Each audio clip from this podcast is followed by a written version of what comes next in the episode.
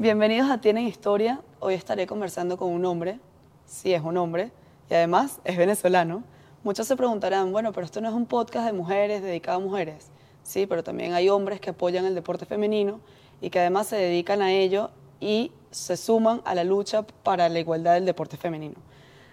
Aquí tengo a Antonio Díaz. Hola. Bienvenidos a Tienen Historia. Gracias. Muchas gracias a ti por estar acá y sobre todo por contar tu historia y demostrarnos y saber un poco más cómo, cómo empezaste en el mundo del deporte, eh, por qué te centras un poco en el, en el deporte femenino. Vale, yo eh, comencé a trabajar con el deporte femenino desde que vivía en Venezuela. Eh, me iba a los campos de fútbol que eran, o sea, nada comparado con donde juegan los chicos, sino eran campos súper mal cuidados, de tierra, que ya si sabemos cómo es Venezuela, eh, también era como riesgoso para llevar los equipos, llevar todo esto, y, yo lo hacía solo por, el hecho de apoyar, de poner mi granito de arena en, el deporte femenino y, darle un poco de visibilidad a estas chicas que, que estaban ahí jugando, que practicaban y que yo creo que incluso eh, hacían algo súper bonito, mejor que, o sea, con más esencia que, que lo que hacen los chicos, porque eh, conservaban ese espíritu de juego que a lo mejor a veces se pierde en, el, en el fútbol masculino. No, totalmente. Además que, bueno, no tiene nada que ver una cosa a la otra, ¿no? Pero queda claro que esto fue algo que te nació, o sea, no fue por ningún trabajo, ni te pagaban, o sea, tú te ibas con tus macundales, por decirlo sí, exactamente. al, al, campo a verla. ¿Y mm, cuál fue, eso hace cuánto fue? Uf, eso fue hace mucho tiempo ya, sí. O sea, ya no recuerdo, o sea, me recuerdo que fui uh, por una amiga que tenía y, y, y, también me dijo como que mira y tal, voy a jugar tal día y no sé qué, y, y fui y me enganché totalmente. Luego sí empecé a ir a partidos de un, equipo que le guardo mucho cariño a mucha gente ahí y que, y que muchas, muchas de mis amigas jugaron en ese, en ese equipo que se llama UCAP Spirit. que era un equipo que no jugaba en la liga profesional, que bueno, la liga profesional que, que es reciente, no sé si tiene tres o cuatro años en Venezuela, una cosa que jugaban ahí las chicas de UCAP Spirit, jugó Antonella González, que ahora es una periodista que ha estado en Directive Sport, que jugó incluso en la selección nacional. Eh, Jimena, eh, que está en Directive Sport en, Argentina. Eh, Ana Ramos. O sea, todas ellas las viste. Todas ellas jugaban en ese equipo y era, era hermoso el, la hermandad que tenían ellas en, ese club, que, que yo creo que no se ve en en el, en el otro, en el deporte masculino, esa hermandad, esa, vamos, lo, lo, lo, lo que era, era, era súper, súper top. No, me imagino. Y todo esa, o sea, todo el material cuando tú ibas de fotos, videos, ¿qué hacías después con eso? ¿Lo publicabas por tus redes? Lo publicaba en mi Facebook. Claro, en ese momento era Facebook. En ese momento, eh, lo publicaba en mi Facebook y decía, mira, eh, está en las fotos en Facebook, descárguensela. Eso sí, decía que por favor si me podían poner los créditos, bien. O sea, y ellas se la descargaban y empezó como un bucle, el boca a boca de...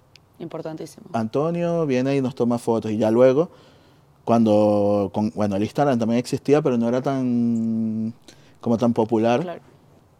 Y en ese entonces ya, luego las chicas, el, el buzón de directo se me llenaba de invitaciones a, a partidos de fútbol. Y nada, y comencé así, iba y tomaba y hacía la misma dinámica. Tomaba las fotos, las subía al Facebook y que ellas se las descargasen. Y hacía alguno que otro, que otro video. ¿Y siempre fue fútbol o después poco a poco fue mezclando otros deportes? Mm, ya luego cuando me vine aquí a, a, España.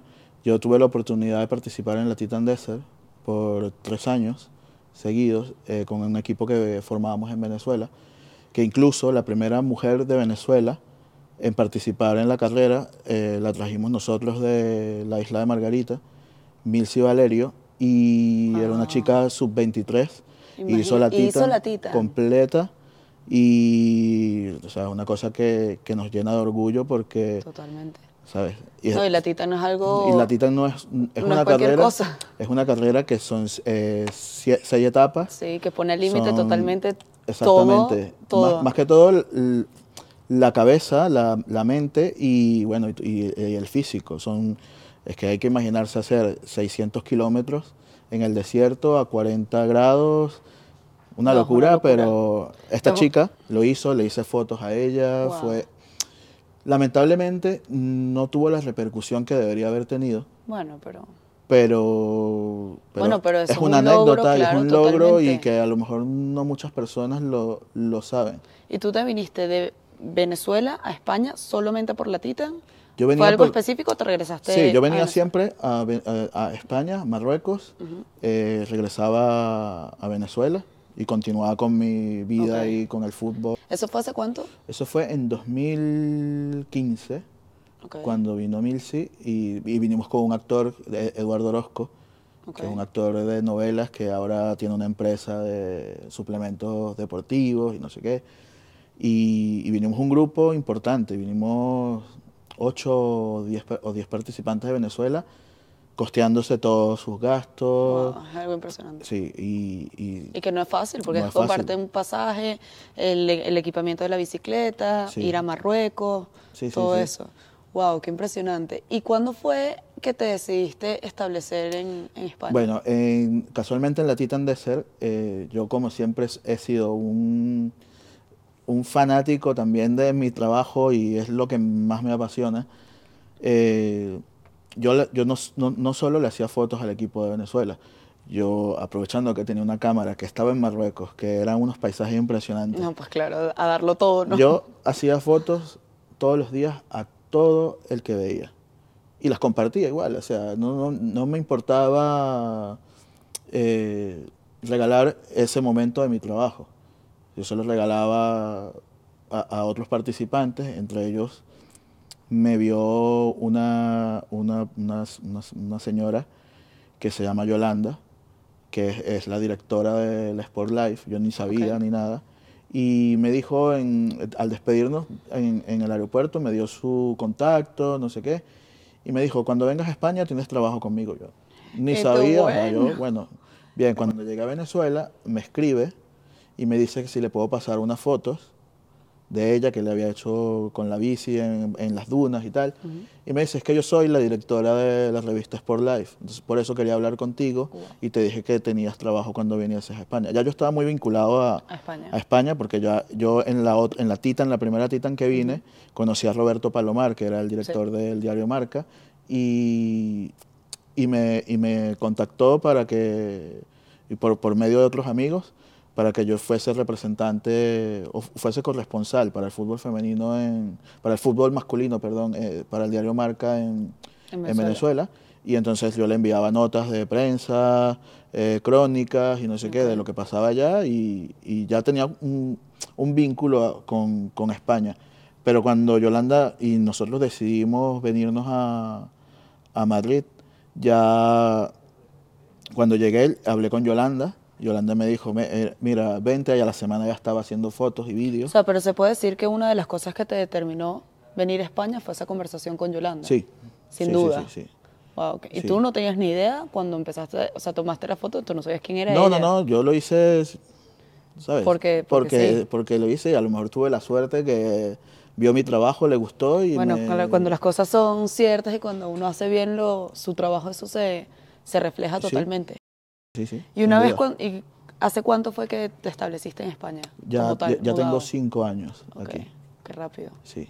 ¿Y empezaste trabajando con Yolanda? Con Yolanda, sí. eh, Yolanda es la fundadora de la carrera de la mujer. También, sí. Y, y bueno, hacía fotos, vídeos en, el- en una publicación que se llama Sport Life. eh, luego ciclismo a fondo, yoga fit y las publicaciones de esta, de esta empresa. Y, y nada, y ahí también me dio mucha apertura y, y me hizo conocer a, a personas muy vinculadas con el deporte, a grandes deportistas. Y, y nada, así comencé. Así empezó la, la rueda, ¿no? Sí. Digamos.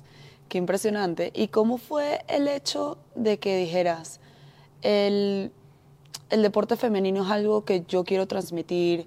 Eh, o sea, de- sé que como me comentaste al principio, fue algo que te nació, o sea, totalmente, que te ibas tú con tus cosas a tomar fotos.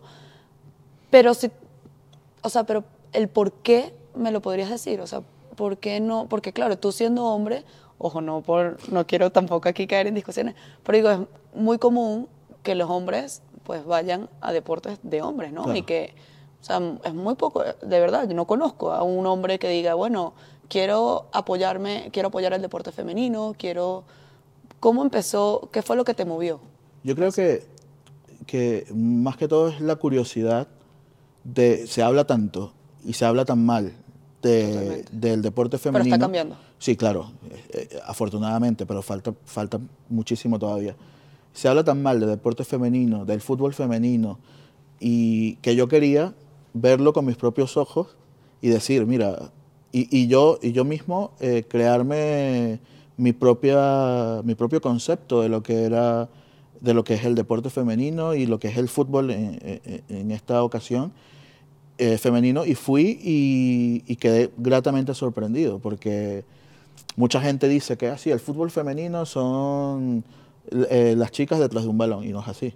En el fútbol femenino hay táctica, hay de todo. Hay, hay, lo mismo que ves en el fútbol masculino, masculino pero yo, yo, a mí no me gusta, no, no me gusta eh, decir, eh, ponerle Etiquetas. etiqueta, fútbol masculino, fútbol femenino, no, fútbol. fútbol. Debería ser así para todo, el fútbol.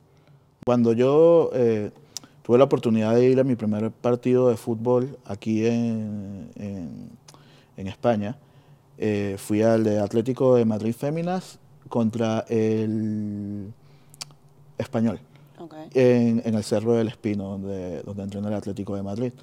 Y fue brutal, hice, recuerdo que hice una foto a Estela, que me marcó un, un gol, y, y, la cogí en, en, plena celebración, o sea, fue brutal, y de ahí dije, mira, yo no, no cambio, y el, el venirme aquí, solicitar una acreditación, eh, irme hasta, hasta Majadahonda por mis propios medios, llevar mis equipos y sentarme ahí a, a hacer una foto de fútbol, me llena demasiado y, y, no lo cambio por nada. Wow, es totalmente admirable porque es literalmente porque te nace, ¿no? O sea, es algo que tú te conmueve y tú dices, bueno, esto es lo que yo quiero hacer, esto es lo que yo quiero captar y sobre todo es muy complicado el hecho de sacar acreditaciones, todo el tema de fotografía, ¿cómo, cómo se maneja eso en el mundo? Bueno, ahora, en, un principio, eh, y como todo está cambiando, en un principio tú ibas a un campo de fútbol y básicamente pasabas con tu cámara y te sentabas ahí y hacías la foto. Ahora sí, bien, con el tema de la Liga Iberdrola, se cumplen los, los métodos habituales en este tipo de competiciones. Solicitar un, una acreditación enviándolo con un mail de, de tu medio, eh, contact, eh, diciendo qué vas a hacer, qué, qué, trabajo vas a realizar, este tipo de cosas que son habituales en, en cualquier competición, sea de fútbol, sea baloncesto, lo, lo, Cualquier, sí, cualquiera, disciplina. cualquiera, disciplina. Pero sin duda ahora están como un poco más fastidiosos, por decirlo así. Sí. Porque te piden, ¿no? Cada, sí, o sea... a, a, a, lo mejor yo, yo pienso que deberían no ser tan estrictos, sí, si bien controlar, eh, no, no claro. controlar el acceso, sino controlar qué personas están yendo a, ahí, mm, dar un poco más de flexibilidad.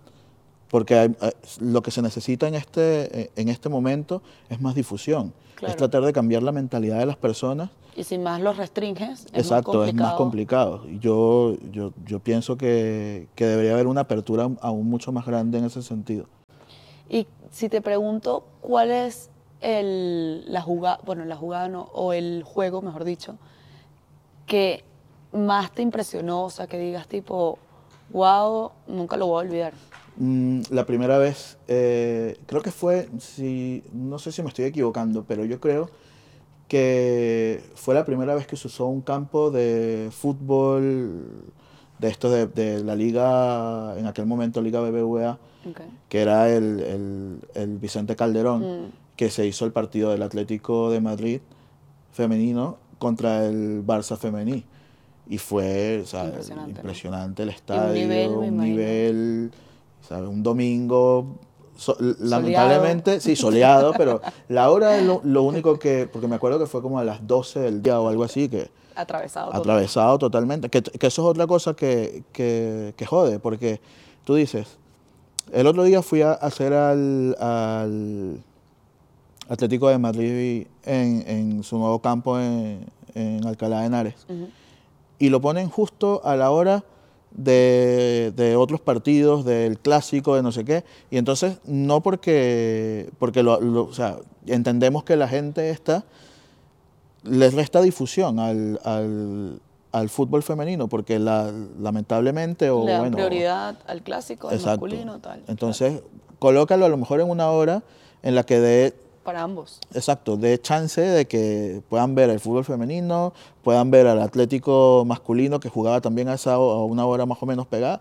y luego el clásico, pero permite que la gente lo pueda, pueda observar los tres. Yo, y yo sé que entiendo que cada Que quien tampoco debe ser fácil. es la decisión. Tener que organizar sí, todo eso. claro, además. pero yo entiendo que cada quien tiene su- la potestad de decidir qué va a ver, pero Sí, que a lo mejor menos- si, si juegas con el horario, puede que se llene más el campo. Y puede cambiar. Justamente estuve viendo las declaraciones de una jugadora que decía eso, que eh, no es lo mismo ir a un partido que tenga las gradas llenas, a ir a un partido que tenga las gradas vacías, evidentemente eso influye tanto Claro, al la- jugador la como todo. motivación. Y totalmente, pero entonces siento que es eso, o sea, que capaz sí hacen esos pequeños cambios, pero bueno, también hay que entender que es cambiar toda, digamos, una organización, o sea, que es Sí, algo sí, que sí, es algo que a lo mejor es complicado. a lo mejor se maneja a unos niveles que, que no, que no Que no entendemos. tenemos, claro. Que no Y que no entendemos. sabemos, no también puede sabemos ser. todo lo que puede pasar ahí adentro, pero bueno, es mi sugerencia. No, totalmente, yo también la comparto.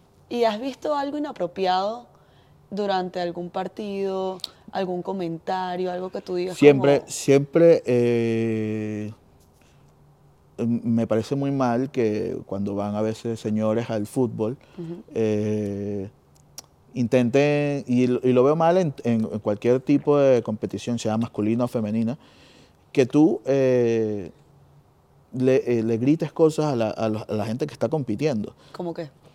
Por lo menos yo el otro día veía como que le gritaban gilipollas al árbitro o le decían, vete a casa a fregar y no sé qué, ¿sabes? O sea, comentarios Comentarios súper pesados. y, su- y que so- son Fuera inapropiados, fuera de lugar. Nadie entra al campo para no darlo todo. Totalmente. O sea, el que, el que, el que vea y, y grite a una persona que está compitiendo no sabe ni lo que está hablando. O sea, Porque una Porque cosa es gritar de alentar, de alentar, vamos, sí, sí, sí, ay, pero otra cosa de cuestionar Claro. o de corre más o no sé qué. Tú- o sea, la gente piensa que las, las personas entran al campo porque no lo van a dar todo. Yo creo que cualquier competidor que entra al campo y que, y que va- está motivado siempre al 100%.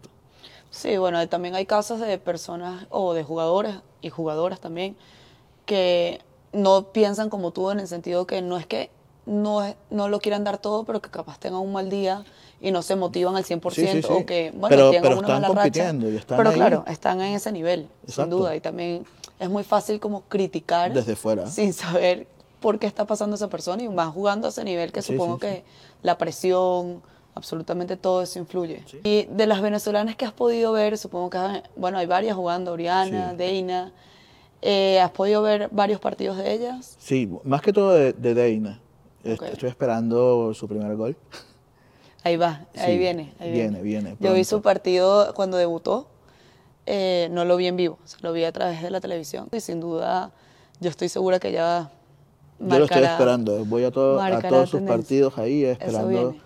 el momento de- del gol que viene. Cada vez está mejor, cada vez está calentando motores y, y pienso que pronto va a caer el primer gol. Y Sí, cuando caiga creo- el primero, bueno, aguántense. para. Sí, yo creo que ella nos está aquí haciendo como sufrir, ¿no? Sí, Entre sí, comillas, ahí preparándonos, que me parece increíble. Se puede decir que el deporte, fe- perdón, que el fútbol femenino es tu deporte favorito. Bueno, fútbol. Sí. sin duda. O sea, es tu Sin duda, especialidad. Sin duda. Ok. Y si Eh, pudieras escoger otro, ¿cuál sería? Tengo muchísimas ganas de, de fotografiar y ver a Yulimar Rojas.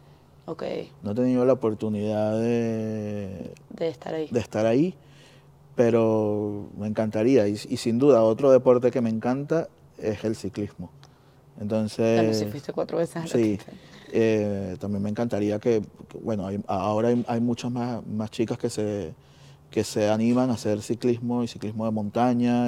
Tengo admiración por todo el que hace No, pero- y, el que, y el que pone su granito de arena a- al deporte femenino. Sin duda, sin duda, y qué bueno que en verdad eso siga así y esperemos que más personas se sumen ¿no? a eso. ¿Y sigues muy ligado al deporte en Venezuela? ¿Vas mucho a Venezuela? ¿Cómo No, ha sido no, no, no he podido ir más a Venezuela. desde que llegaste? Desde que llegué, a ver, yo creo que no ha surgido la oportunidad, Ok.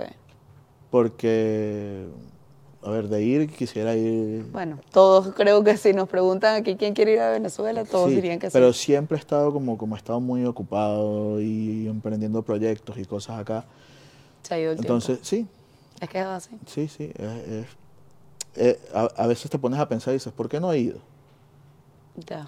Más allá de todo el tema que, es- que sabemos que pasa ahí, Sí, que ni, ni hablemos de eso. pero, pero es eso, es, es- no sé, es que me he enfocado tanto en, en querer echar para adelante acá que... Claro. Qué bueno, ¿no? Y además que también ese, esa, esa es tu determinación. Si tu futuro está acá, si tú ya has logrado muchas cosas acá, no es que no quisieras ir, pero bueno, eh, es lo pero, que decimos, pero el me, tiempo me- pasa. me gustaría, y me gustaría, si se llegan a celebrar las Olimpiadas, me gustaría ver cómo puedo, ya, ya he estado conversando desde hace muchos meses atrás, pero a ver cómo puedo apo- aportar mi grano de arena al- a, a la selección de Venezuela, a la selección como tal, al- a, todos los atletas que, que- que van a, a participar en Tokio. Ay, a mí también me encantaría. Yo también estoy justamente moviéndome a ver cómo, cómo se pudiera ¿no? aportar ese granito de arena, porque sé que van a ir varios atletas, aunque bueno, con todo este tema ahorita Sí, del bueno, coronavirus, eso es vamos lo que, a ver por si, eso te digo que si se, si se realiza o no. llegan ¿no? a celebrar. Y tu vida acá en España, eh, ¿cómo la pudieras describir? O sea, te, da- te pare- bueno, digamos que para muchos, ¿no? Hay veces que le cuesta muchísimo adaptarse.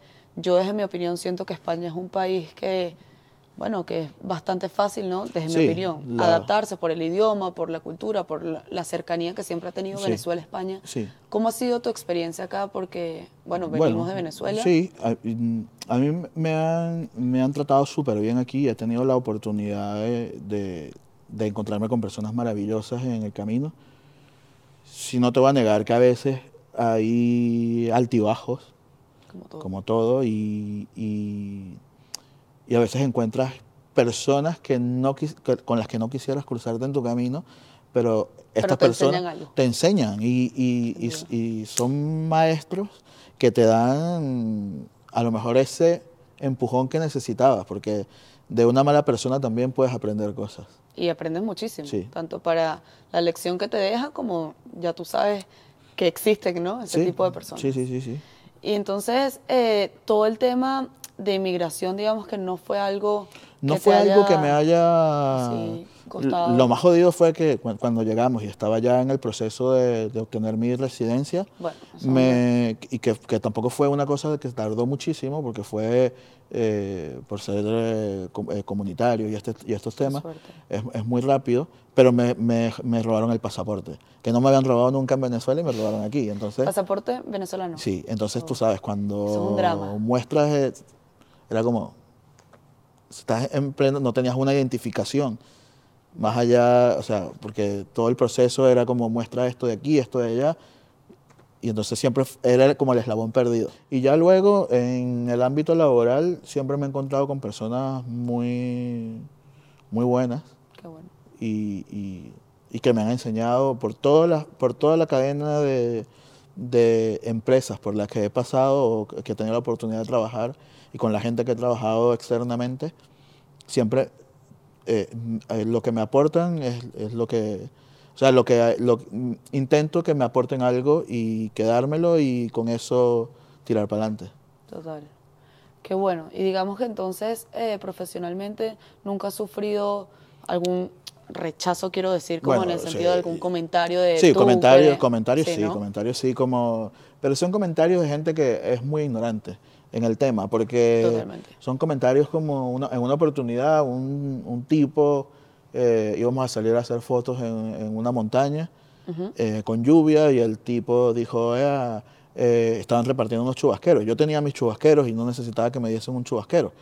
Y el tipo, no sé, como que me tenía idea o algo y dijo, no, Antonio no, no, le, no le repartas chubasquero, que él es de Venezuela y lo que hay que hacer es encerrarlo en un cuarto, apagarle la luz y no darle comida porque así están felices los venezolanos. No te puedo creer. Sí, y yo, Él bueno, lanzó ese comentario. sí, yo me quedé tranquilo porque Bueno, es que yo siento que yo me reiría. O sea, ¿qué- qué ¿Sabes? Yo como... Era en, ese, era, era, era en ese tema cuando estaban empezando los problemas esos en Venezuela decir? Ok. y yo, yo lo tomé como un comentario de ignorancia y no dije nada y, Wow, y salí a hacer mis fotos. ¿no? Porque si, si me hubiese molestado a lo mejor era peor. Total. A lo mejor demostraba Sí, otra como- cosa que no era. Wow, qué impresionante cómo hay personas que, bueno, que se les puede ocurrir eso, ¿no? De la Sí. mente, que es como, di otra cosa, no sé. Sí, sí. Son comentarios que- que... Bueno, pero que no determinan y que para nada es algo personal y que es no, lo que y, tú y dices, que son no, y que no, y que, y que, y que son personas, y que es la minoría. Totalmente. Aquí en España la gente que es así. Sí, no, porque afortunadamente, digamos que, que hay gente que, bueno, que apoya mucho y más que todo también admira mucho, ¿no? El trabajo de venezolanos. Sí. También hay muchos venezolanos que están destacando acá, que están logrando, bueno, tanto una mejora en su vida, pero como el bien común, ¿no? Sí. Entonces yo siento que eso también lo han visto y lo valoran y es lo que tú dices, es lo... Esa, esa pequeña gente que hace esos comentarios es una minoría Sí, de la ignorancia. Sí. Totalmente. ¿Y cómo eh, ves tú? Sé que ya hemos hablado del deporte, del fútbol femenino, de Venezuela, pero ¿cómo ves el, el fútbol femenino ahora mismo en Venezuela? Ahora El mismo, equipo. El equipo, bueno, por primera vez creo que lo compartió Tacho Celis, eh, que es un chico que está en Venezuela, bueno, no sé si está en Venezuela todavía, pero es que siempre también estuvo muy vinculado al deporte, al fútbol femenino en, en Venezuela.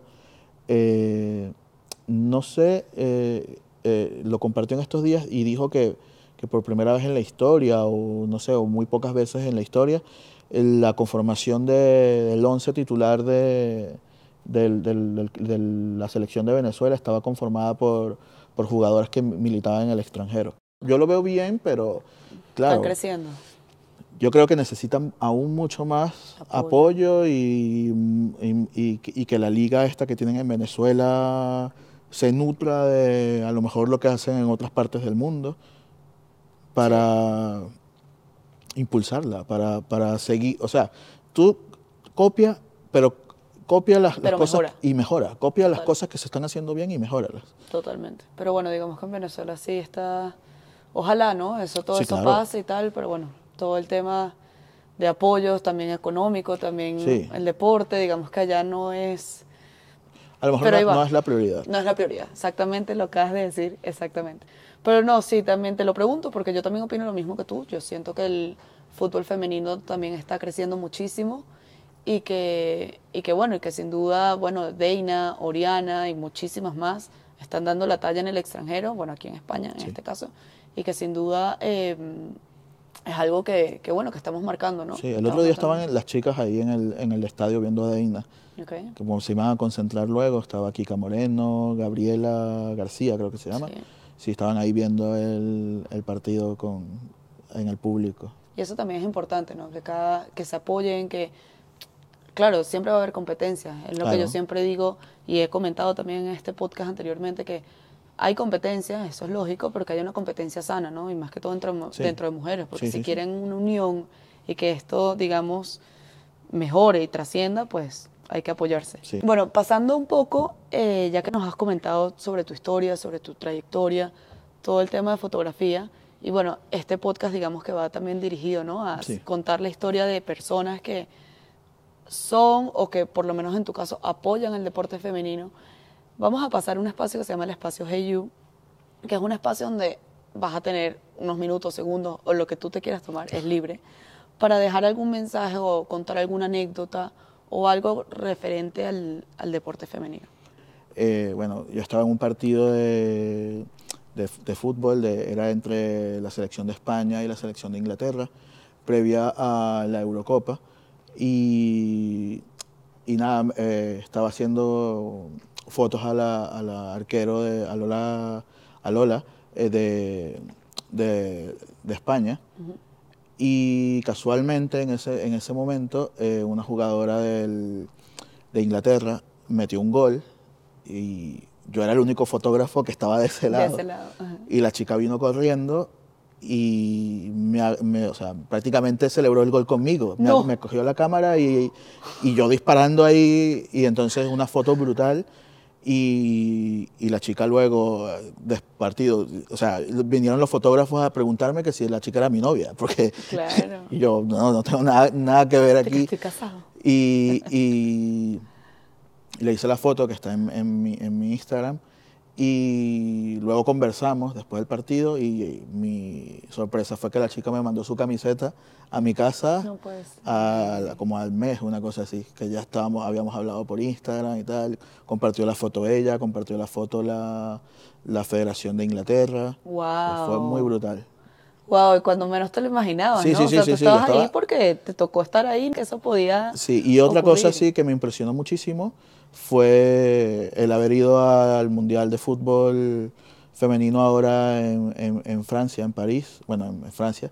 Yo estuve concretamente en París, hice a la selección de Argentina, que debutaban en un Mundial, y de verdad que el ambiente del Mundial es algo que si tienes la experiencia como periodista o como aficionado de hacerla, Sí, es ¿no? otro nivel y... Siento que ya las emociones están a flor de piel, todo Sí. el mundo está como que en el- la misma sin, en el mismo mood, ¿no? Sí, sí, O sea sí, que- sí. Y además que el nivel que se respira ahí debe ser algo que, Sí, es bueno, impresionante. los mejores Es impresionante. equipos del mundo están...